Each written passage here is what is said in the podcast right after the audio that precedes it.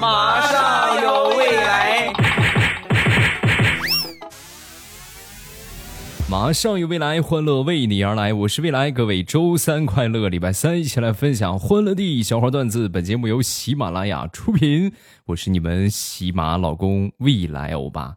最近呢，有一个事情啊，困扰着我啊，跟大家来说一说，你们帮我出出主意啊。不是炫富啊，首先证明不是炫富。法拉利官方啊，最近发布一个公告，全系车型降价五十三万。对于我这种潜在客户来说是特别有吸引力的。但是隔壁的摩拜单车呢，又推出了四块钱包月的活动，让我左右为难。真的，这一次我真是不知道该怎么选好了，大家帮我出出主意吧，好不好？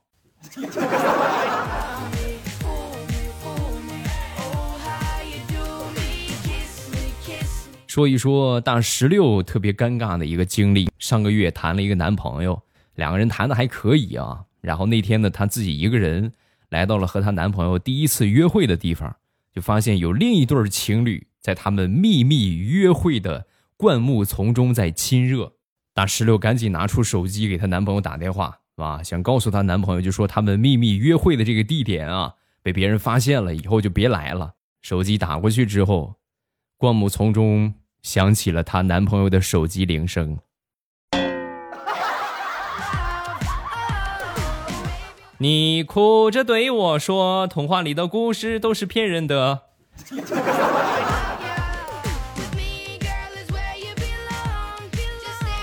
那天和我媳妇儿准备去重新买一个床垫然后去我们附近的一个家居店去逛。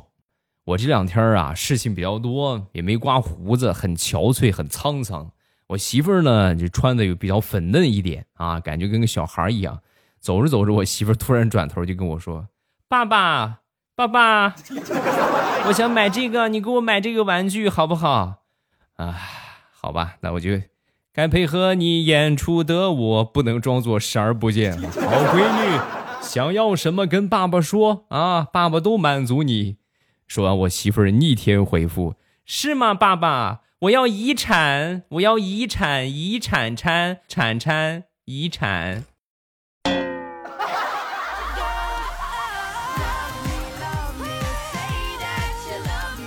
我媳妇儿本身就属于那种身材娇小的类型啊，本身就看着比较小，然后呢，这个稍微一打扮呢，就看看着更小了啊，基本目测就定性为初中生这种类型。然后我记得我们俩第一次回家，就回我家啊。然后我爸看了他一眼，然后默默的转身又瞪了我一眼。兔崽子，孩子都这么大了，才刚领回来呀？啊，孩儿他妈呢？怎么就光孩子来了？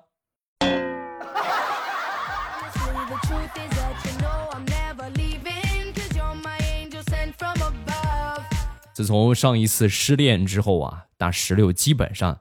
就不再相信什么爱情了啊！那天看电视，其中有一个桥段，就说男女主角私奔了。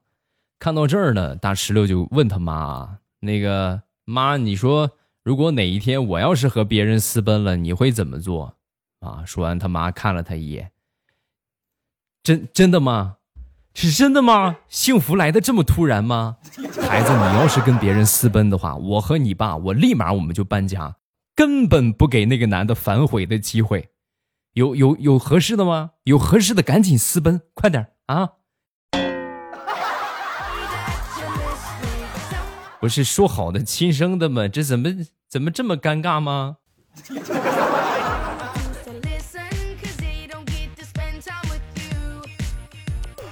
前两天有点小感冒，嗓子不是很舒服，然后准备买点这个梨。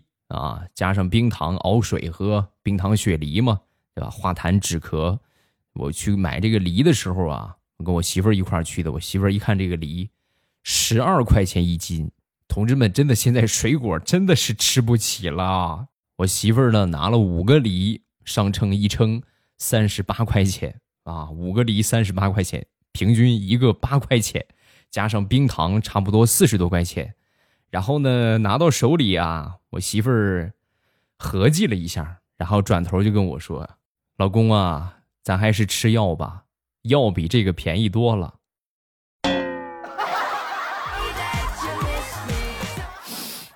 等我兄弟武松回来。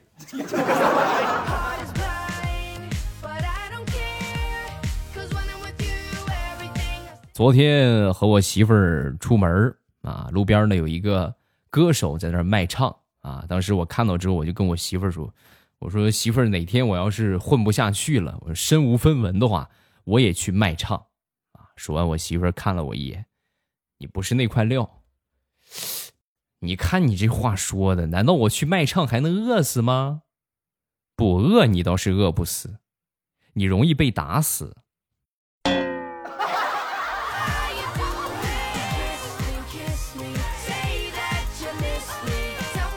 我在我们家地位呀很低很低，你们经常听节目应该都知道吧？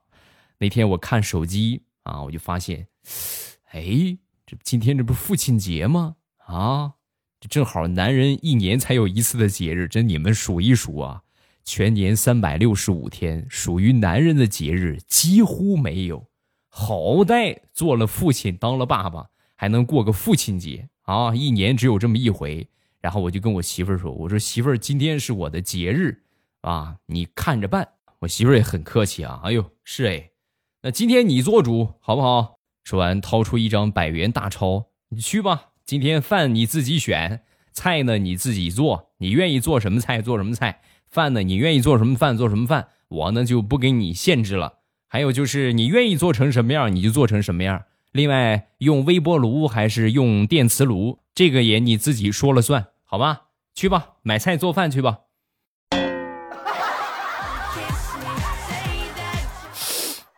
所以你们能懂得一个已婚男人的悲伤了吗？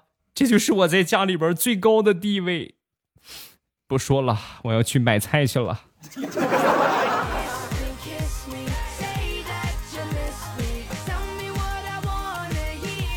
好朋友的妈妈。那天呢，做了一个啤酒鸭啊，做完之后呢，他爸爸尝了一块之后很遗憾，哎呀，不是那个味儿。说完，他妈也说是哎，不知道是鸭不对还是啤酒不对，就是出不来那个味儿啊啊！旁边呢，我这朋友看着，其实他知道原因，可是一直没敢说。再后来呢，就还是以前的鸭子，以前的那个啤酒啊，还是一样的做法，就还出不来那个味儿。看他们老两口啊，天天这么一遍遍的重复，一遍遍的实验，还做不出那个味儿，最后实在没办法了啊！我这个朋友就说：“爸妈，你们别再试了，我来告诉你们什么原因啊？想当初在我还小的时候啊，我爸那天买了一瓶啤酒，我也不知道这什么东西啊，我就偷喝了半瓶。偷喝了半瓶之后，我一看你们发现肯定得打我，所以呢，我就我就。”我就又尿了半瓶儿啊，所以你们想当年做啤酒鸭的那个啤酒啊，有一半是啤酒，一半是我的童子尿啊，所以你们说味道不一样，原因应该是在这个地方。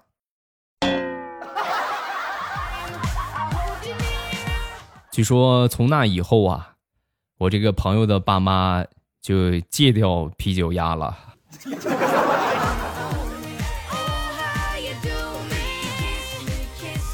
地雷媳妇儿前两天感冒了，感冒之后呢，就把哄孩子这个重任啊交给了地雷啊。地雷呢就过去哄儿子，地雷媳妇儿呢就睡着了，睡了一小觉，起来之后啊，然后过去看看，迷迷糊糊上厕所看看哄孩子哄的怎么样了，睡着了没有？过去一看，地雷安安静静的躺在他儿子的怀里，已经睡着了。地雷的儿子呢一边给他挠痒痒，一边给他讲熊大熊二的故事。睡得可香了。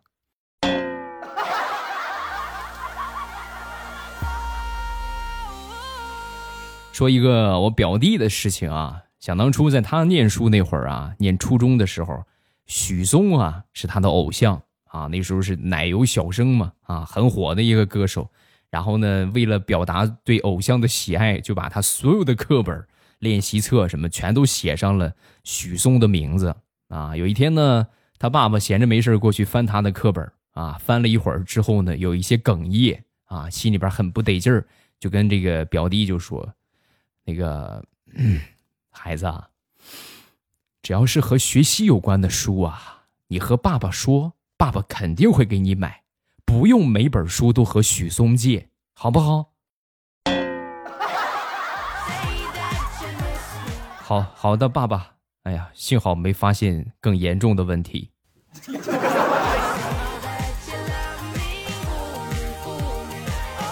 我隔壁村有一个女孩，从小习武，而且呢还是高手的那种，就是一般的老爷们儿和她打根本打不过。后来呢结婚了，结婚之后啊，头一年老是听说被她老公打，打的回娘家哭诉，而且她老公啊没有练过武，没练过武吧，还嘴还很欠啊，天天一边打他媳妇儿，一边就说：“我跟你说，你不是练过武吗？你来呀，你跟我试试，你打我呀，啊，你打我，我就专打练武的。”啊，那他媳妇儿也没有打他，每回打他打哭了之后呢，回娘家诉苦，回去好好过日子。直到有那么一年的时间吧，他们这个孩子出生了。有了孩子之后啊，剧情大反转。以前的时候啊，隔三差五这个女的回娘家来哭诉啊，你看看是不是老公打我？自从有了孩子之后，那个男的三天两头的跟家里边就哭诉，我想跟他离婚，他天天打我。天天打我，而且竟往要害里边打，打的我现在我走路我都不敢走了。这个事情之后啊，我们用成年人的思维审视了一下，嗯，好像明白了其中的含义。真是下了一招狠棋呀！啊，也就说，有了孩子之后，她老公基本就没有什么用了啊。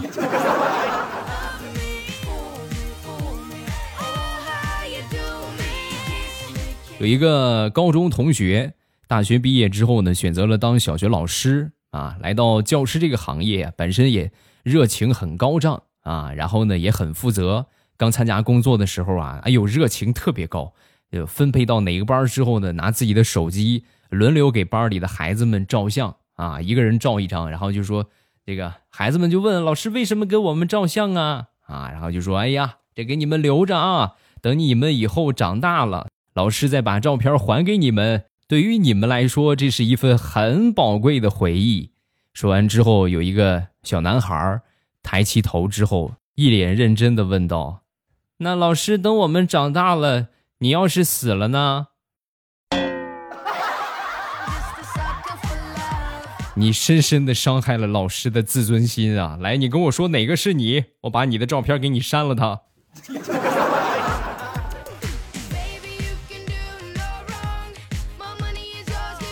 小学同学也是我的发小，初中毕业之后啊，选择了去学技术啊。当时呢，热门的行业就是厨师、挖掘机还有电工啊。他学的是电力专业。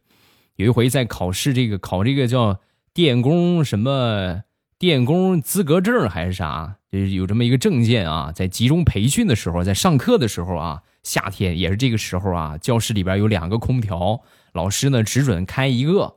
啊，只给开一台空调，另外一台空调不给开。那么大的空调，一个根本就不管用啊！同学们就说：“老师，你把那个也开开。”说完，老师就说：“哎呀，空调只能开一个啊，开俩的话就跳闸了啊！”说完，教室下面一片沉默之后，有一个同学站起来说道：“老师，你就开吧，一屋子电工还治不了他一个跳闸。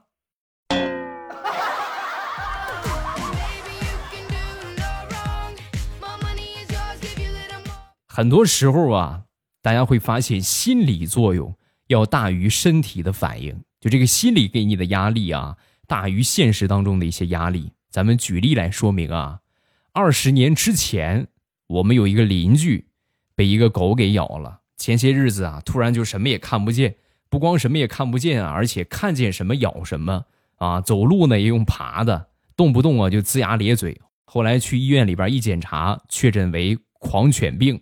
潜伏二十多年，终于发作。狂犬病潜伏期是很长的啊，潜伏了二十多年发作了。然后他这个病发作之后啊，我突然想起来，好多年之前我曾经被猫咬过一回，也没有打针。从那天起，我就感觉我这个饭量啊大增，而且呢特别喜欢吃肉食。最要命的是。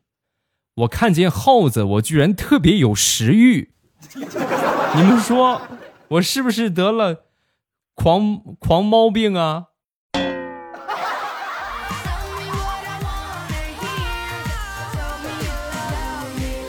上高中那一年，我一个亲戚啊开超市啊，高考毕业之后啊，高考结束嘛，有这么长的假期，是不是？那你不出去玩干啥？高考结结束之后，然后呢，来到我这个亲戚开的超市啊，他就跟我说：“暑假你过来，呃，当保安吧，也没有什么事儿，就是人手不够的时候帮忙打打架，是吧？”我一听这个，那是不是喊我去，是吧？还得打打架，那我是不是得苦练一下我的技术？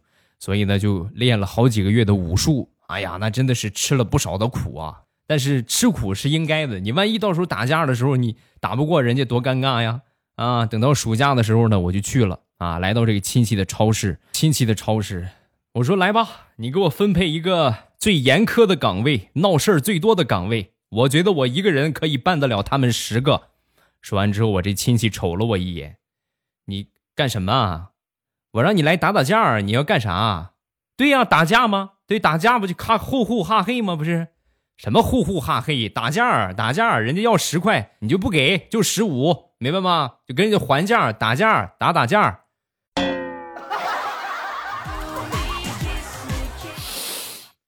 马步白扎了呀，白练了这一个多月的武术啊。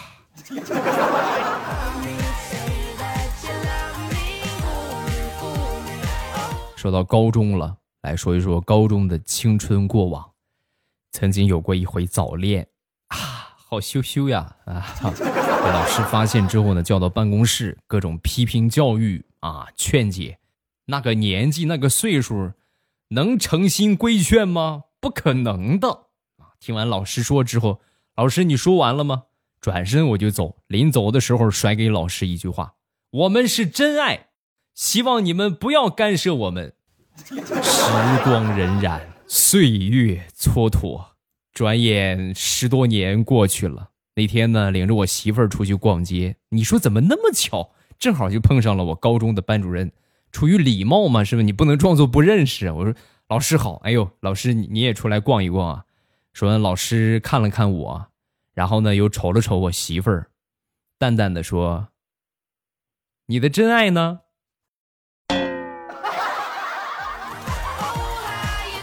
老师不带这个样的啊！我们都结婚有孩子了，你这不是破坏家庭吗？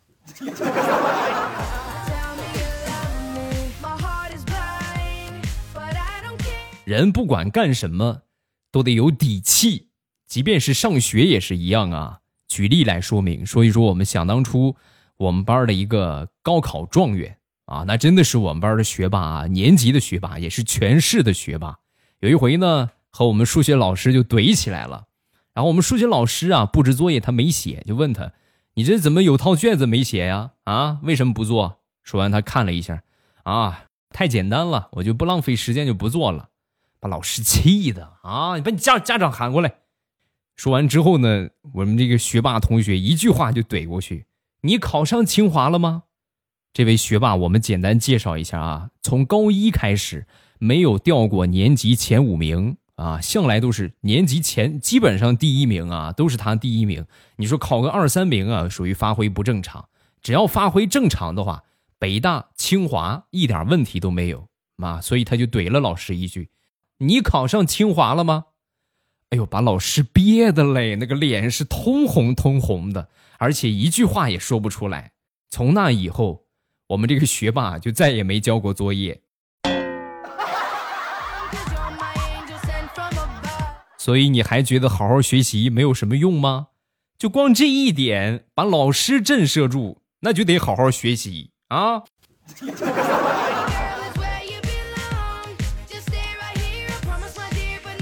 说说我一个侄子吧，侄子高考结束了，结束之后呢，最近呢正准备在选这个专业啊，选专业的时候呢，有各方面的亲戚关系啊，然后。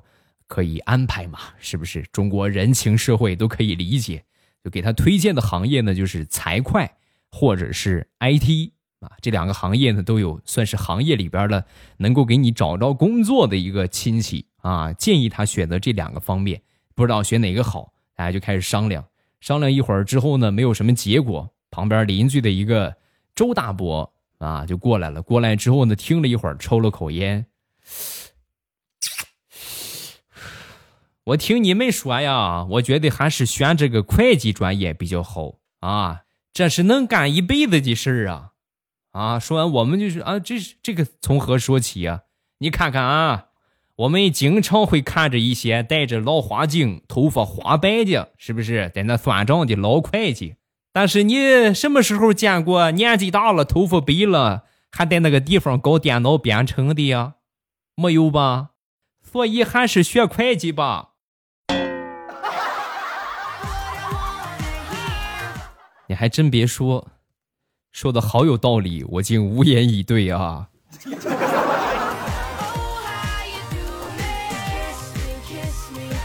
好了，今天节目咱们就结束，礼拜五马上与未来不见不散。直播每天早晚七点半，没有特殊情况，基本上都会给大家来直播。收听直播的方法呢，就是。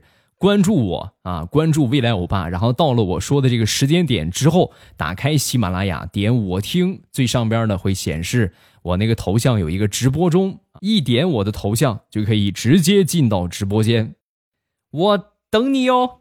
喜马拉雅听，我想听。